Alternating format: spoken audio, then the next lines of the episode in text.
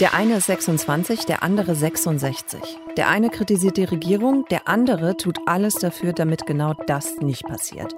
Warum es der belarussische Machthaber Lukaschenko auf einen regimekritischen Blogger abgesehen hat und sich dafür mit der halben Welt anlegt, darum geht's jetzt.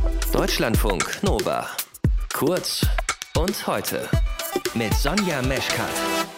Es scheint so, als wäre alles in Ordnung bei Roman Protasevich. Protasevich ist regimekritischer Journalist in Belarus und im Video sagt er, es würde ihm gut gehen, die Polizei würde ihn gesetzeskonform behandeln und er gesteht, er habe die Massenproteste in Minsk organisiert. Dieses Video ist veröffentlicht worden im belarussischen Staatsfernsehen und vermutlich hat man Protasevich dazu gezwungen, das zu sagen. Er und seine Freundin sind festgenommen worden. Sie haben in einem Flugzeug gesessen, das der belarussische Machthaber Lukaschenko am Wochenende mit einem Kampfjet zur Landung gezwungen hat. Eine Aktion, die die halbe Welt gegen Lukaschenko aufgebracht hat. Mit Jakob Wöllenstein vom Auslandsbüro der Konrad-Adenauer-Stiftung in Belarus mit Sitz in Vilnius News konnten wir darüber sprechen, über den Fall und auch über kritische Medien im Land. Herr Wöllenstein, Machthaber Lukaschenko lässt einen 26-jährigen Journalisten, Blogger und Regimekritiker aus einem Flugzeug holen, um ihn festzunehmen. Wie groß ist die Angst von Lukaschenko gegenüber diesem Journalisten, dass er jetzt die halbe Welt gegen sich aufgebracht hat? Ich glaube, zum einen muss man schon sehen, dass das nicht irgendein Blogger und Journalist gewesen ist, sondern eben der Mitbegründer von Njechta, diesem ganz entscheidenden Telegram-Kanal oder ist ja eigentlich ein Konglomerat von äh, Telegram-Kanälen, die nun letztes Jahr, äh, besonders im August und September, eine ganz zentrale Rolle hatten, einmal für die Information der Zivilgesellschaft, der demokratischen Kräfte in Belarus, aber auch der Welt über das, was da passiert. Die Abonnentenzahl ist ja in die Höhe geschossen auf über zwei Millionen innerhalb von wenigen Tagen dieses Kanals. Einerseits eben Information und eine Plattform, ein Hub für, äh, für ganz viele Handyvideos beispielsweise aus dem Land, aber eben auch Aktivismus und durchaus eine anleitende Funktion für die Proteste.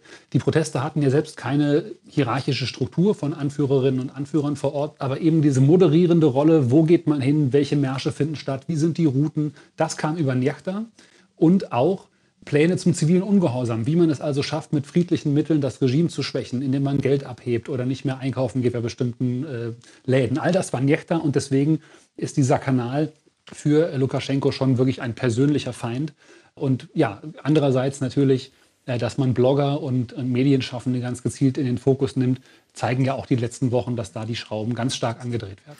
Ist es, wie bewerten Sie das, auch eine Machtdemonstration von Lukaschenko, dass er eben sagt, mit dieser Festnahme, dass er beweisen kann, also egal wo sich meine Kritiker befinden, ich kriege die und ich kann sie festnehmen lassen?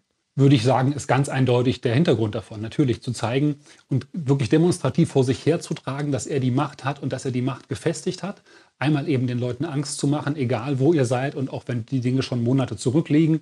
Patasevich ist ja nicht mehr aktiv bei Njechta, dass man sie alle finden und bestrafen wird. Das sind die klaren Ansagen. Äh, sein KGB-Chef hat angekündigt, dass man mit den äh, sogenannten Terroristen, als die ja mehrere Gegnerinnen und Gegner klassifiziert wurden, vorgehen wird wie die Amerikaner mit Osama bin Laden, was ja eine direkte Morddrohung ist. Hm. Ich würde gerne noch mal mit Ihnen auf diesen Nachrichtenkanal eben gucken, auf Nechta. Wie wichtig ist der? Wie bewerten Sie das? Auch für die Opposition, wenn wir da noch mal hingucken in Belarus. Ja, wie gesagt, kann man das gar nicht unterschätzen, wie wichtig die Rolle vor allem letztes Jahr gewesen ist, als es diese aktive Protestphase gab. Wegen vor allem dieser aktivistischen Rolle und weil eben täglich Bilder äh, geteilt worden sind und die Proteste haben ja nie völlig aufgehört. Also über Njechta kann man quasi täglich sehen Bilder von Solidaritätsketten, von lokalen äh, Frauenmärschen und was es alles gegeben hat. Gleichzeitig ist Nechta ja auch intern in Kritik gekommen und es gab ja sogar diesen, diesen Bruch dann letztlich zwischen äh, Herrn Putile und Herrn Pratasevich über die Frage, wie hoch sind die journalistischen äh, Standards. Denn mhm. da sind durchaus auch Inhalte geteilt worden, die da nicht geprüft worden sind, äh, weil eben diese Hybridisierung oder das Zusammenbringen von Aktivismus und Nachrichtendienst oder Nachrichtenportal, Entschuldigung, mhm. ja, einfach da bei der journalistischen Qualität dann wiederum Abstriche gemacht hat. Okay, da hat es einen Bruch gegeben, wenn wir jetzt mal gucken, was die belarussischen Behörden sagen. Die stufen diesen Nachrichtenkanal ja als extremistisch ein und sie werfen Protasevich vor, eben zu diesen Massenunruhen in Minsk aufgerufen zu haben. Was ist denn dran an diesen Vorwürfen? Kann man das überhaupt bewerten? Das ist natürlich klar die Sicht des Regimes, dass natürlich Nekta und Herr Pratasevich und eben viele andere Akteure aufgerufen haben, die Wahl zu schützen, also eine faire Auszählung einzufordern vor den Wahllokalen direkt und dann eben zu demonstrieren. Das ist schon eindeutig, natürlich. Also Massenproteste wurden da aufgerufen, Massenunruhen. Dieser Begriff ist eben die Lesart des Regimes. Haben denn die Menschen in Belarus überhaupt noch Möglichkeiten, sich einigermaßen unabhängig über das, was im Land passiert, zu informieren? Also können die zum Beispiel frei zugreifen aufs Internet, auf ausländische Medien? Das Internet ist ja immer wieder mal punktuell abgeschaltet worden, äh, vor allem als die Proteste auf einer Hochphase gewesen sind im letzten Jahr. Das passiert im Moment wesentlich weniger oder in den letzten Monaten, glaube ich, gar nicht mehr. Das Problem ist, dass Journalistinnen und Journalisten unter großem Druck stehen. Nach meinen Informationen sind allein dieses Jahr 64 von ihnen festgenommen worden. 34 sitzen aktuell in Haft, manche für mehrere Jahre, allein dafür, dass sie ihrer Arbeit nachgekommen sind. Es wird jetzt sogar illegal überhaupt von nicht genehmigten Protesten zu berichten.